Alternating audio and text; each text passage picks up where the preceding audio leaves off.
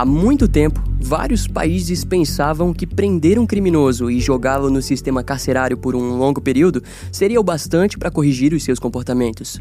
No entanto, depois da década de 1960, ficou evidente que um tipo novo de criminoso estava sendo moldado dentro da sociedade humana. O assassino em série, um tipo de perpetrador brutal e que carrega consigo padrões inimagináveis, fazendo com que a ressocialização de criminosos presos por crimes graves se tornasse algo fantasioso demais para a humanidade. E no episódio de hoje, conheceremos um caso perfeito sobre esse tema.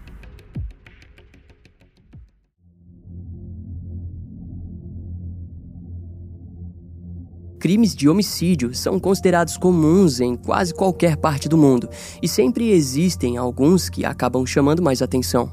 Foi assim quando, em meados de 1974, o corpo de uma mulher foi encontrado nos arredores da antiga Alemanha Ocidental. A vítima havia sido estrangulada com o seu próprio sutiã.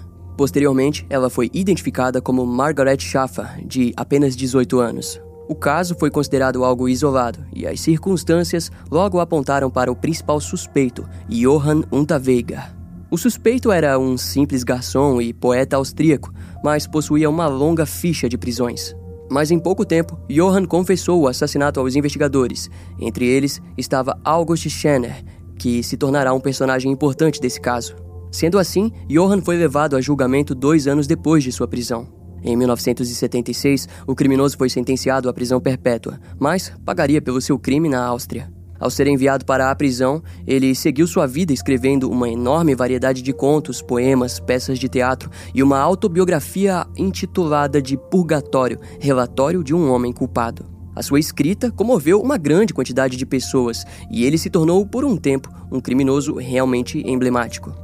Suas características o renderam o apelido de Poeta do Porto, bem diferente dos apelidos normalmente dados a assassinos. Além disso, após nove anos preso, uma grande campanha que pedia perdão pelos crimes do assassino se iniciou. Quando o na época presidente austríaco Rudolf Kirchlager soube da petição, ele anunciou que o tribunal exigiu que Johann pagasse por seus crimes por pelo menos 15 anos. No entanto, ele recebeu o apoio de alguns nomes conhecidos dentro do mundo da escrita, como o editor Alfred Coleridge, que foi seguido por vários outros escritores, jornalistas, artistas e até mesmo políticos amantes da escrita. A pressão fez com que, em maio de 1990, Johann, aos 40 anos, fosse liberado sob a alegação de que ele cumpriu a pena mínima dos seus 15 anos. E assim que Johan pisou fora da prisão, ele recebeu diversos convites para programas de televisão que gostariam de saber mais sobre a reabilitação criminal para um assassino. Para o mundo, ele era o primeiro caso de um criminoso hediondo que havia sido reabilitado e libertado para viver em sociedade. Sua reputação foi tanta que seu livro começou a ser apresentado em escolas e rádios. Johan não teve dificuldade alguma em conseguir um emprego como jornalista na emissora ORF. Em contrapartida, os detetives da Polícia Federal Austríaca não acreditavam naquela história. Principalmente o oficial Ernest Geiger. Ele não engolia Johann como um homem supostamente reformado. E foi então que, poucos meses após a sua libertação, uma série de assassinatos marcaria para sempre a história da Áustria. Na noite do dia 14 de setembro de 1990, Blanka Bokova, da Tchecoslováquia, saiu com os seus amigos em direção à luxuosa e elegante praça Venceslas, em Praga. O grupo permaneceu na praça até por volta das 11h45. Já a Blanca decidiu ficar pela região por um pouco mais de tempo. Quando eles se despediram da amiga, o grupo viu Blanca conversando com um homem que aparentava ter por volta dos 35 ou 40 anos. Eles não sabiam, mas seria a última vez que veriam ela com vida. Na manhã seguinte, o seu corpo foi encontrado ao longo das margens do rio Vitava por pessoas que caminhavam em sua beira. As primeiras pessoas que viram o corpo relataram uma cena degradante. A jovem estava deitada de costas, nua e com algo amarrado ao redor do seu pescoço. O legista posteriormente informaria que o item se tratava de um par de meias cinzas que foram usadas para estrangulá-la. O assassino descartou o seu corpo na beira do rio e o tampou com algumas poucas folhas. Os jornais a descreveram como uma suposta profissional do sexo, mas, segundo seus familiares e amigos, Blanca era uma jovem comum e amorosa ou seja, sem nenhum tipo de conexão com o mundo da prostituição. O crime foi considerado isolado e poucos investigadores foram postos para trabalhar no caso. E enquanto aquilo acontecia, o oficial Ernest Geiger, o qual mencionamos antes, havia se tornado vice-chefe do escritório de segurança de Viena e, sem imaginar, estava prestes a enfrentar o maior caso de sua carreira. Algumas semanas depois da morte de Blanca, a profissional do sexo Bunhild Massar, de 39 anos, simplesmente sumiu da região de Graz, onde atuava. Curiosamente, bem diferente dos Estados Unidos, o país da Áustria não possuía preconceitos graves ou problemas sociais ligados à prostituição. Em resultado, o desaparecimento de Bunheide foi investigado, assim como qualquer caso daquela natureza. Contudo, nenhum vestígio do seu paradeiro foi encontrado e as circunstâncias fizeram com que o caso fosse esquecido. Dois meses depois, na primeira semana de dezembro, a profissional do sexo Heidi Hammerhar, de 31 anos, também desapareceu. O caso foi investigado, mas o seu corpo seria encontrado apenas dias depois do Natal e Ano Novo. A pessoa que a matou deixou o cadáver à vista em um bosque frequentemente usado por caminhantes. De acordo com as fontes, o assassino havia atampado com algumas folhas secas com amoreiras. Ela não foi deixada nua, mas tinha sido arrastada para dentro da floresta e posta em uma posição sugestiva. Além do mais, uma parte do tecido de sua roupa estava visivelmente cortado. Morbidamente, esse fragmento seria encontrado dentro da boca da vítima. Mas o ponto mais chamativo era a sua meia calça amarrada ao redor do seu pescoço. Na análise do legista, ficou evidente que ela havia sido estrangulada com o item. Algumas marcas foram encontradas em seus pulsos, sugerindo que uma grande parte dos dias ela tinha sido mantida presa. A pista mais importante no caso foram alguns vestígios de fibras vermelhas encontradas em sua roupa. Mas a polícia não sabia ao certo a origem das fibras, se eram de roupas ou de algum tapete. As autoridades a princípio acreditavam que se tratava de um assalto seguido de morte, mas não haviam evidências que fortificassem essa teoria. Na verdade, a maioria dos sinais em seu corpo correspondia ao assassinato aleatório. Daquele modo, a Polícia Federal foi aconselhada a investigar os clientes da profissional do sexo. Contudo, nenhuma pista ou pessoa de interesse foi encontrada. Naquela altura das investigações, o assassino de Blanca, em Praga, continuava fora do radar da polícia.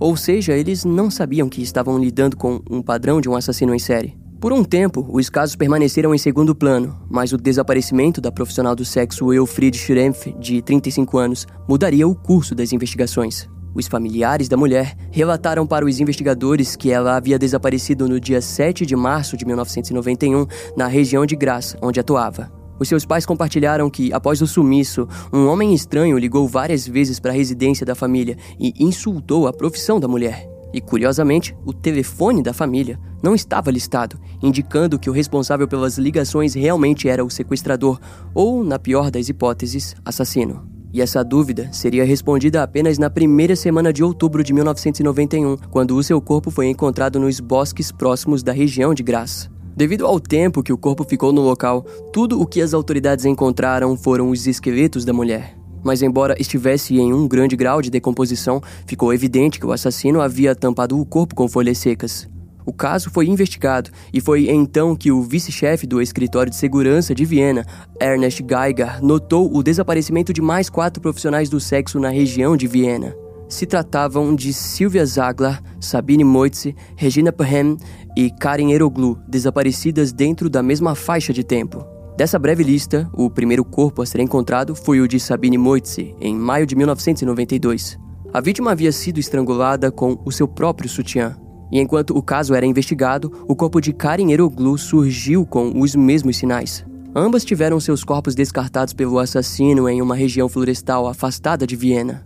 O modus operandi e a assinatura do assassino foram investigadas pela polícia e rapidamente chegaram na conclusão que se tratava de um perpetrador em série. Mas outra pessoa que havia percebido aquilo era o investigador já aposentado August Schenner, de 70 anos. Os detalhes dos casos nos jornais chamaram a atenção do homem. Ele acabou analisando eles no seu tempo livre. E com base na sua vasta experiência em homicídios, August lembrou daquele curioso caso com o qual lidou na década de 70, onde um assassino acabou se tornando um escritor renomado. Na verdade, ele não deu atenção a quem Johann Unterweger se tornou, mas sim ao seu método usado no seu primeiro assassinato. Margaret Schaffer, de 18 anos, havia sido estrangulada com o seu próprio sutiã. E coincidentemente, a série de assassinatos em Viena eram notavelmente semelhantes ao traço que Johann deixou na primeira vez que matou. As investigações, a partir daquele momento, sofreriam uma reviravolta. Embora August Schenner tenha percebido as semelhanças, Ernest Geiger não ficou para trás e imediatamente iniciou uma operação secreta de vigilância em cima de Johann Unterweger. Durante as investigações, a polícia descobriu que o suspeito tinha recebido uma proposta de trabalho em Los Angeles, nos Estados Unidos. O trabalho era em uma revista austríaca para escrever sobre o crime em Los Angeles e as diferenças entre as atitudes dos Estados Unidos e da Europa em relação à prostituição. Johann rapidamente aceitou aquele emprego e viajou para os Estados Unidos. O promotor-chefe da Baixa Áustria não perdeu tempo e logo convocou Ernest Geiger para irem investigar o caso em Los Angeles. Naquela altura, eles queriam encontrar evidências que comprovassem o envolvimento do sujeito na série de assassinatos em Viena. Enquanto os dois estavam em campo, a equipe policial de Viena rastreou os movimentos de cartões de Johann. Foi descoberto que ele estava alugando carros e, ainda melhor, a sua movimentação com os veículos ocorreram dentro da região em que as vítimas desapareceram. A parte favorita de Johann parecia ser a região de prostituição de Graz, onde outras vítimas também atuavam antes de serem assassinadas. Além disso, testemunhas foram encontradas que alegaram terem visto o sujeito caminhando ao lado de algumas das vítimas. Em pouco tempo, muitos avistamentos de Johann com as vítimas foram registrados. Enquanto esteve em Los Angeles, ele pareceu ter notado que as autoridades estavam em seu pé. Devido àquilo, ao retornar para a Áustria, Johann teve a audácia de ir entrevistar o chefe da polícia de Viena, Max Edalbacher. E você consegue adivinhar o tema da entrevista? Foi o que você talvez esteja imaginando: a série de assassinatos de profissionais do sexo na região de Graz. Depois da entrevista, ele escreveu vários artigos criticando o andar das investigações. Além do mais, a opinião pública amou os artigos e passou a criticar as autoridades. No entanto, enquanto aquilo acontecia, o vice-chefe da polícia de Viena, Ernest Geiger, resolveu retornar ao passado. Ele investigou o caso do assassinato de Margaret Schaffer e notou que, naquele período, após sair da prisão, Johann havia comprado uma BMW, então, o veículo foi confiscado para análises forenses. Lá, um fragmento de cabelo foi encontrado e levado para testes de DNA. E em pouco tempo foi comprovado que pertencia a Blanca Bokova. Com uma nova pista como aquelas em mãos, um mandado de buscas foi emitido para a residência de Johann em Viena. Assim, várias evidências foram encontradas, mas a principal delas eram suas fotos tiradas em Los Angeles como jornalista. Em algumas fotos, ele curiosamente aparecia ao lado de algumas oficiais mulheres do Departamento de Polícia de Los Angeles. Posteriormente, seria descoberto que o suspeito havia participado de vários passeios em áreas de prostituição em Los Angeles pela própria polícia. E aquilo enfureceu Ernest Geiger. Ao mesmo tempo, ele imaginou que talvez algo de ruim pudesse ter acontecido em solo americano e decidiu entrar em contato com as autoridades.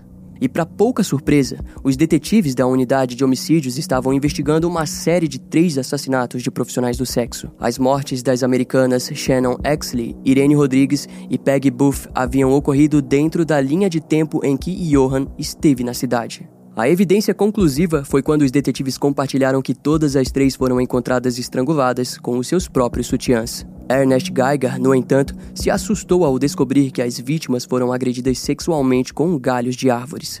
Em sua mente, ele notou que Johann estava se tornando cada vez mais brutal. Mas antes que pudessem agir, as autoridades souberam que Johann e a sua atual namorada, Bianca Mihak, estavam desaparecidos. A princípio, eles estavam convencidos de que algo de terrível teria acontecido com a mulher. Foi então que descobriram que ambos tinham fugido do país. Quando chegou aos Estados Unidos, Johan entrou em contato com os seus conhecidos jornalistas, os mesmos responsáveis por ajudarem ele em sua libertação em 1980, e contou que se tornou vítima de acusação da polícia de Viena. As suas habilidades de manipulação foram excelentes, pois os jornalistas imediatamente passaram a história de Johan ao público. Nos artigos, Johan era o bode expiatório enfrentando perseguições por parte da polícia austríaca. Mas mesmo assim, Toda a família e amigos do casal estavam sendo vigiados 24 horas por dia no intuito de encontrarem alguma pista do paradeiro de ambos. Mas, por sorte, a própria mãe de Bianca enviou dinheiro para sua filha e o casal foi localizado em South Beach, na Califórnia. No dia 27 de fevereiro de 1992, uma grande operação se iniciou e o fugitivo foi encontrado dentro de um escritório da empresa Western Union. Os oficiais ficaram de guarda fora do prédio, onde Johan retirou uma quantia de dinheiro e saiu do local. E enquanto caminhavam, não demorou muito para ele perceber que estavam sendo seguidos. A perseguição levou ele para dentro de um restaurante em Miami, na Flórida. Mas quando Johan tentou fugir pelo estacionamento dos fundos, ele se deparou com uma grande quantidade de policiais. De acordo com as fontes, os oficiais da US Marshals que o prenderam alegaram que ele estava sendo preso sob suspeita de múltiplos assassinatos na Áustria. Quando Johan ouviu aquilo, ele caiu no chão e chorou feito uma criança.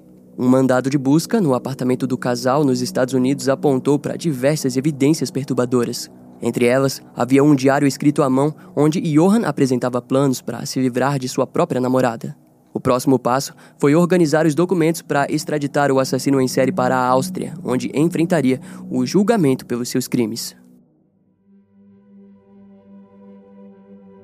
Os advogados de Johan lutaram para que o julgamento ocorresse na Califórnia, onde enfrentaria apenas três acusações que possivelmente o renderiam à prisão perpétua ao contrário do que na Áustria, onde sem dúvidas seria sentenciado à morte.